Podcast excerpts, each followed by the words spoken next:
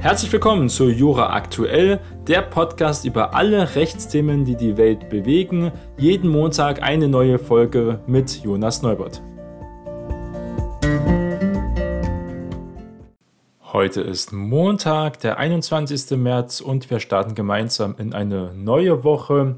Und ich habe wieder drei Themen mitgebracht. Einmal reden wir über den Wegfall der bundesweiten Corona-Beschränkungen, was das im Detail überhaupt bedeutet.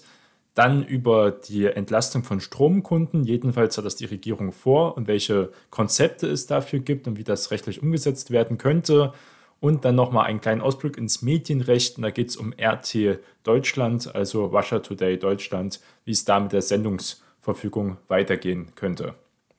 Aber gucken wir erstmal jetzt hier mit den Corona-Beschränkungen. Der Weg für Ende dieser bundesweiten Corona-Beschränkungen ist jetzt da. Denn ungeachtet immer neuer Höchststände bei Infektionszahlen ist der Weg jetzt eben frei, um diese Beschränkungen in Deutschland freigehend ähm, zu lockern.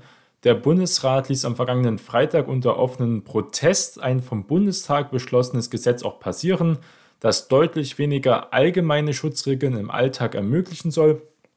Bei den Beratungen wurde erneut schwerwiegend auch Kritik geäußert an den Plänen und am Vorgehen der Ampelkoalition äh, wird auch gesagt, dass hier das mit einem gewissen Bauchschmerz mit begleitet wird. Diese Neuregelungen gelten jetzt ab dem vergangenen Sonntag, also sind jetzt diesen Montag auch schon in Kraft. Diese neuen Rechtsgrundlagen sind am diesen Sonntag, vergangenen Sonntag, also geltend geworden, äh, muss man sagen, weil Samstag ist die Sitzung ja auch die alte Regelung ausgelaufen. Zur Pandemiekontrolle ermöglichen die Länder damit noch wenige allgemeine Vorgaben zu Masken, aber auch Tests in Einrichtungen für gefährdete Gruppen, wie zum Beispiel Kliniken und Pflegeheimen. In Bussen und Bahnen, also der ÖPNV, öffentlicher Nahverkehr, soll weiterhin eine Maskenpflicht gelten können. Da muss man sagen, jetzt muss man immer wieder regionale Hotspots unterscheiden, denn für diese regionale Hotspots sollen weitergehende Beschränkungen möglich sein, wenn dann das Landesparlament für diese eine besonders kritische Corona-Lage feststellt, sollen die Länder also ihren eigenen, es wurde früher Flickenteppich ja genannt, die Länder entscheiden jetzt selbst nach ihrer Situation, nach ihrer Versorgung, nach ihrer Regierung, wie sie gegen die Corona-Zahlen angehen möchten. Der Bund ist also hier raus. Alle Länder wollen also zunächst noch eine vorgesehene Übergangsfrist eben nutzen, etwa bis April, Anfang April und aktuell eben diese geltenden Schutzregeln bis, also es wird etwa auf den 2. April aufrecht zu erhalten. Das heißt, so schnell ändert sich erstmal nichts, aber wir werden sehen, wie es dann Anfang April weitergehen wird. Im Bundestag votierten insgesamt 388 Abgeordnete für die Neuregelungen und 277 lehnten sie ab und zwei enthielten sich, also war schon ähm, eine sehr knappe Entscheidung, muss man sagen. Der neue Bundestag hat ja etwa 736 Abgeordnete. Nach einem heftigen Schlagabtausch hatten in der zweiten Lesung SPD, FDP und die Grüne, also die jetzige Bundesregierung, die Ampel, dafür gestimmt. Alle anderen dagegen, also auch die größte Oppositionspartei, die CDU und CSU. Bundesgesundheitsminister Karl Lauterbach von der SPD verteidigte auch erneut wieder diese künftigen Regeln, weil er ja oft selbst bei Twitter und woanders ja immer Bauchschmerzen darüber bekundet hat, aber er vertritt jetzt ähm, natürlich auch die Regierung. Es handelt sich um einen schweren Kompromiss, hat er gesagt. Man müsse aber die rechtliche Lage beachten. Durch die aktuelle Omikron-Virus-Variante sei keine flächendeckende Kliniküberlastung mehr zu befürchten. Und es gehört ja zur Wahrheit, dass die Kliniken in Deutschland ja nie überlastet waren. Das wurde ja in mehreren Studien festgestellt. Es war teilweise kritisch und die Belastung der Angestellten war ja massiv. Das ist ja keine Frage gewesen. Aber dass es jetzt wirklich ein Zusammenbruch des Gesundheitssystems gab, in Deutschland jedenfalls, das war nie der Fall. Und da können wir ja alle sehr froh sein. Im Bundesrat beklagte besonders Hessens Ministerpräsident Volker Bouffier von der CDU das Vorgehen des Bundes und die Regelungen in der Sache. Das Verfahren ist unsäglich und schlichtweg unwürdig, sagt jedenfalls dieser CDU-Politiker. Ein Urgestein muss man sagen. Es habe keine Abstimmung mit den Ländern gegeben. Die Bundesregierung habe das auch nicht gewollt. Lauterbach fürchte öffentliche Schlimmstes und legt gleichzeitig so ein Lockerungsgesetz eben vor. Das passt also nicht ganz zusammen, auch wenn es um Akzeptanz geht und auch um Vertrauensschaffung. Zudem gäbe es auch keine klaren Kriterien zur Definition eines Hotspots. Was heißt das wieder überhaupt? Bereits in der Runde von Bundeskanzler Olaf Scholz, auch von der SPD, mit den Ministerpräsidenten am vergangenen Donnerstag war eine breite Empörung laut geworden. Die FDP-Gesundheitsexpertin Christine Aschenberg-Dugnus sagte, dass die Neuregelungen ein wichtiger Schritt in Richtung Normalität, aber gleichzeitig auch Handlungsfähigkeit darstellen sollen. Und man muss sagen, die FDP war einer der größten Vorantreiber in der jetzigen Regierung und diesen Gesetz in eine Art Normalität zurückzukehren, äh, Richtung Freedom Day, das kann man jetzt noch nicht sagen. Aber da hatten besonders die Grünen haben sehr auf die Bremse getreten, wenn es darum geht, um weiter Beschränkungen aufrechtzuerhalten. Die SPD war teilweise gespaltet in dieser Frage. Die Situation sei nun eine andere als vor zwei Jahren, argumentiert hier die FDP. Trotz riesiger Inzidenzen gäbe es weniger Fälle von Intensivstationen, haben eine ganz andere Variante. Wir haben die Mittel von Masken. Wir hatten ja vorher ganz am Anfang der Pandemie ja nur Stoffmasken, Schal benutzt und so weiter und so fort, was ja nicht viel bringt. Auch die OP-Masken sind nicht so effektiv, auf FFP2-Masken und so weiter sind sehr effektiv, genauso wie scheinbar auch die Impfungen. Oder auch Tests natürlich, die auch am Anfang gar nicht zur Verfügung standen. Deswegen kann man das vor zwei Jahren nicht so ganz gut auch vergleichen. Auch weil der Virustyp ein ganz anderer ist. Der Wildtyp ist es ja nicht mehr, sondern eben Omikron. Die Grünen sind halt, wie gesagt, besonders unzufrieden, muss man sagen. Es ist kein Geheimnis, dass sich die Grünen hier mehr gewünscht hätten, ähm, sagt auch die Fachpolitikerin Kirsten Kapert-Gönther. Auf die Länder kommen nun eine große Verantwortung zu, die vorgesehenen Übergangsfrist und Regelungen für Hotspots zu nutzen. Wenn die neuen Maßnahmen nicht ausreichen werden, müssen wir nachsteuern. Also hier sieht man, dass die Grünen einfach nicht diese Beschränkungen aufgeben wollen. Ähm, da muss man ganz klar sagen, ähm, dass die Partei dagegen steht. Die Union, also die größte Oppositionspartei im Bundestag, kritisiert die Neuregelungen ganz äh, scharf, muss man auch hier erwähnen. Sie erzeugten einen Wirrwarr, sagt jedenfalls der CDU-Fachpolitiker Tino Sorge. Die Koalition habe auch nicht geklärt, wann genau eine Kliniküberlastung drohe. Dieses von der Ampel vorgesehene hauptsächliche Kriterium dafür, dass eben dann die Länder selbst und nicht mehr vom Bund eben die Hotspots für weitere Maßnahmen auch beschließen können. Und das ist natürlich ähm, schon gravierend, wenn man das nicht definiert. Aber womöglich wird danach nachgebessert, werden wir sehen. Die Virusausbreitung beschleunigt sich erneut, muss man sagen. Die bundesweiten 7-Tage-Inzidenz stieg jedenfalls nach dem RKI, also dem Robert-Koch-Institut, auf dem Höchststand von 1706 nach 1651 Neuinfektionen pro 100.000 Einwohner in sieben Tagen am Vortag. Die Gesundheitsämter meldeten etwa 300.000 neue Fälle an einem Tag und registriert wurden 226 Todesfälle, also wirklich marginal, wenn man das hier auf die Fallzahlen einfach sieht, muss man auch sagen, die Letalitätsquoten bei Corona sind extrem niedrig und es gibt auch Studien, ja, dass auch wirklich die Grippe ähm, ja tödlich ist auf jeden Fall, aber nicht so virulent ist. Da muss man eben das auch hochrechnen. Auf jeden Fall immer noch eine ähm, nervige und schlimme Krankheit. Die Zahl der in Kliniken gekommenen Corona-Infizierten, jedenfalls je 100.000 Einwohner, in den letzten sieben Tagen gab das RKI mit 7,58 an. Also auf jeden Fall wirklich hohe Zahlen. Aber wir haben ja gerade begründet, warum das kein Grund ist, äh, sich wirklich Sorgen zu machen. Muss man sagen, ein großer Teil der Bevölkerung ist schon durchseucht. Äh, geimpft oder kann sich soweit isolieren. Natürlich ist das Problem für Leute, die hier Risikopatienten sind, auch ähm, ganz groß gefährdet sind. Die soll man nicht aus den Augen lassen. Das wird ja auch nicht getan. Da muss man also hier keine Sorgen haben. Mal gucken, wie sich also das Anfang April hier weiterentwickeln wird. Kommen wir zum zweiten Thema, was die viele große Schichten der Bevölkerung beschäftigt. Und das ist ja ganz der Strompreiserhöhung. Allgemein die Energiekosten zurzeit explodieren. Und die Bundesregierung will jetzt dagegen steuern und Stromkunden besser vor Pleiten auch von Versorgern sowie von diesen massiven Preissprüngen schützen. Ein Entwurf des Energiewirtschaftsgesetzes, also ENBG, ging nun in die äh, Ressortabstimmung. Dieser lag auch der deutschen Presseagentur am vergangenen Mittwoch vor. Der Wirtschaftsstaatssekretär Oliver Kirschner sagte, krumme Nummern, dass man Lieferungen von heute auf gestern einstellt, gehen nicht mehr. Kunden werden vor überzogenen Forderungen auch künftig besser geschützt sein, aber die natürlich jetzt ähm, davon betroffen sind, die gucken erstmal in die Röhre. Also, um was geht es hier? Die Bundesnetzagentur bekomme umfassende Rechte, sogenannte schwarze Schafe bei den Versorgern frühzeitig zu identifizieren und umfassende Aufklärungsrechte dann einzuleiten für die Betroffenen. Die ersten Gerichten hätten auch bereits entschieden, dass die Versorger Neu- und Bestandskunden nicht unterschiedlich behandeln dürfen. Das wird teilweise gemacht. Das wird jetzt in diesem Gesetzesvorschlag soll also jetzt geregelt werden.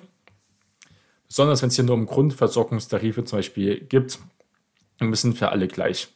Das ist ein Gebot der Fairness, wird hier argumentiert. und es äh, wird auch zeitnah keine weiteren Pleiten mehr von Energieversorgern gerechnet. Das ist natürlich immer nur der Fall, wenn die Preise nicht noch mehr steigen sollten. Aber dafür gibt es jetzt erstmal keinen ersichtlichen Grund, muss man sagen. Und das war die große Belastung.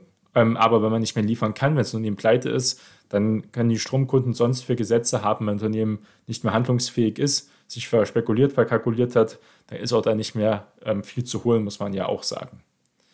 Der Verbraucherstaatssekretär Christ, äh, Christiane Rohleder sagte der DPA jedenfalls, vor allem Menschen mit geringem Einkommen hat es ja zuletzt sehr hart getroffen, wenn ihr Anbieter eben den Strom- und auch den Gasvertrag, Gas ist noch ein viel größeres Problem, ist ja um etwa 300 Prozent im Durchschnitt gestiegen, die Gasverträge. Ähm, und Kosten dafür, also unglaublich starke Preissteigerungen, die jetzt noch gar nicht richtig eingepreist sind oder erst die nächsten Monate kommen werden. Ähm, besonders die Kurzfristigkeit auch von den Kündigungen, weil einfach diese Anbieter in Schieflage geraten sind, weil sie falsch die Strom eingekauft haben, das Gas eingekauft haben, verspekuliert haben, falsche Absicherungen hatten und einfach überrollt wurden von dieser Preiswelle. Vielen seien dann eben der Grundversorgung um ein Vielfaches höhere Preise eben berechnet worden als den Bestandskunden. Ähm, das soll jetzt also verhindert werden mit diesem Gesetzesentwurf. Die Verbraucherinnen und Verbraucher sollen damit also bestmöglich geschützt werden. Künftig werde es einheitliche Tarife in der Grundversorgung geben. In der Ersatzversorgung sollten überhöhte, durch den Marktpreis nicht begründbare Preise auch unterbunden werden.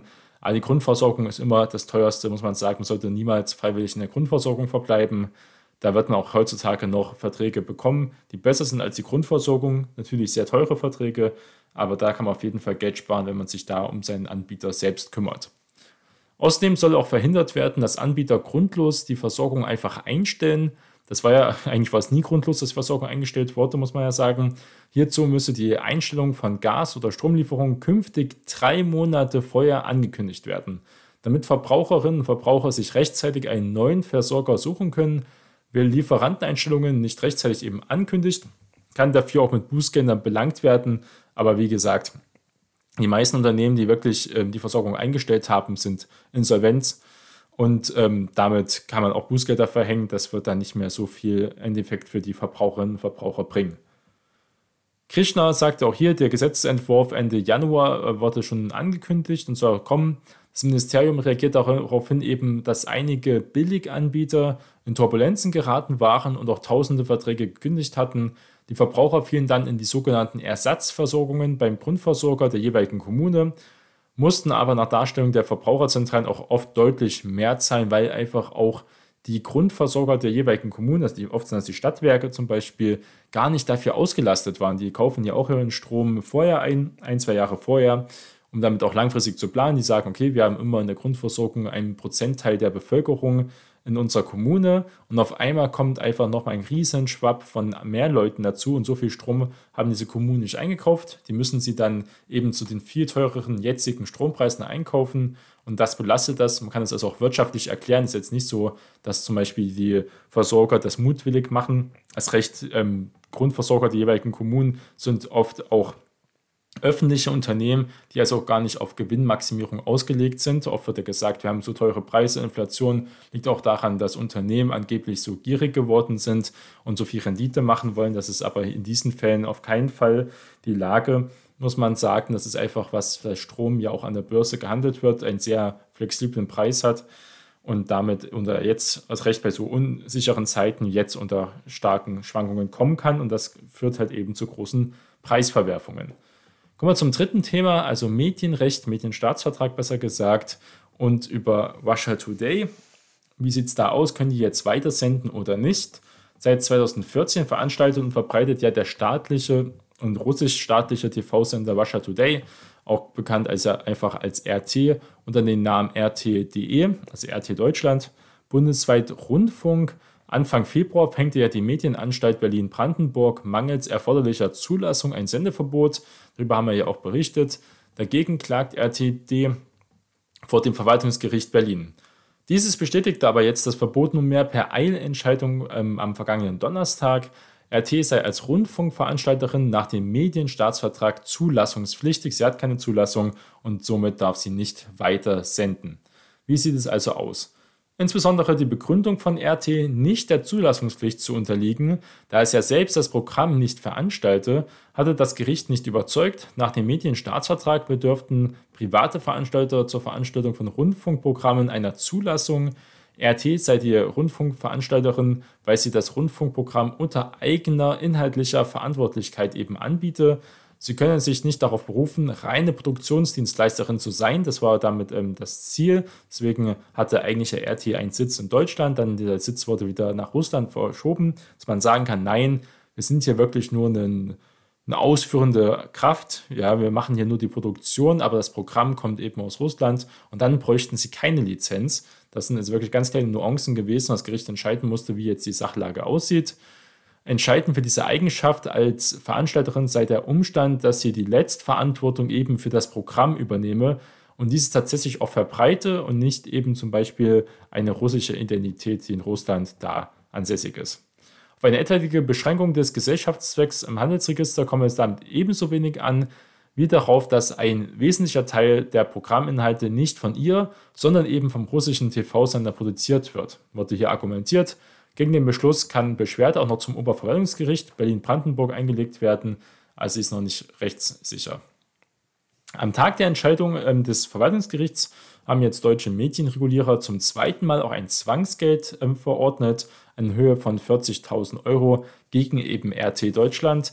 Das äh, ersetzte Zwangsgeld in Höhe von 25.000 Euro hatte ja bis vergangenen Mittwoch gezahlt werden müssen, so jedenfalls die Medienanstalt Berlin-Brandenburg. Dies sei aber nicht passiert, weshalb man das Geld nun zwangsweise eintreiben lassen wollte, also dann wahrscheinlich über Inkasso-Unternehmen. Die RT Deutschland Produktions GmbH die Verbreitung des Live-Programms RTD in Deutschland bis heute auch nicht vollständig eingestellt. Es sei noch vereinzelt auf Webseiten zum Beispiel auch verfügbar. Der Folge nun das weitere Zwangsgeld wird argumentiert. Natürlich auch eine, ähm, teilweise muss man sagen, geht das in die Richtung auch natürlich der jetzigen geopolitischen Entwicklung mit dem Ukraine-Krieg ähm, dass hier auch so teilweise vorgegangen wird, kann man jedenfalls den Eindruck erlangen, weil sonst in der Zwischenzeit RT Deutschland ja schon ähm, ganz normal oft senden konnte und natürlich findet man immer irgendwelche Schnipsel noch im World Wide Web. Auch in Großbritannien darf RT sein Programm nicht mehr ausstrahlen. Das britische Medienaufsichtsbehörde Ofcom entzog auch RT die Sendelizenz am vergangenen Freitag. Der Lizenznehmer Arno TV Nowoski sei nicht geeignet, eine Lizenz zu besitzen, teilte jedenfalls Ofcom mit. Die Behörde verwies auf 29 Ermittlungen wegen mangelnder Unparteilichkeit bei der aktuellen Berichterstattung über den russischen Angriffskrieg gegen die Ukraine. Das gab es davor ja auch schon, aber jetzt ist es halt ein Politikum geworden und auch eine Art von Sanktionen, die hier mehr oder weniger durch die Jurisdiktion ausgeführt wird. Der Sender war zuvor bereits vom Ofcom auch wegen ähnlicher Vorwürfe mit einer Geldstrafe von 200.000 Pfund belegt worden. Aber auch hier, glaube ich, ist die Zahlung ausgeblieben. Also da wird auch auf diesen Ebenen Informationskrieg geführt, äh, vielerlei Hinsicht, wo auch die Justiz ihre Rolle natürlich immer mitspielt.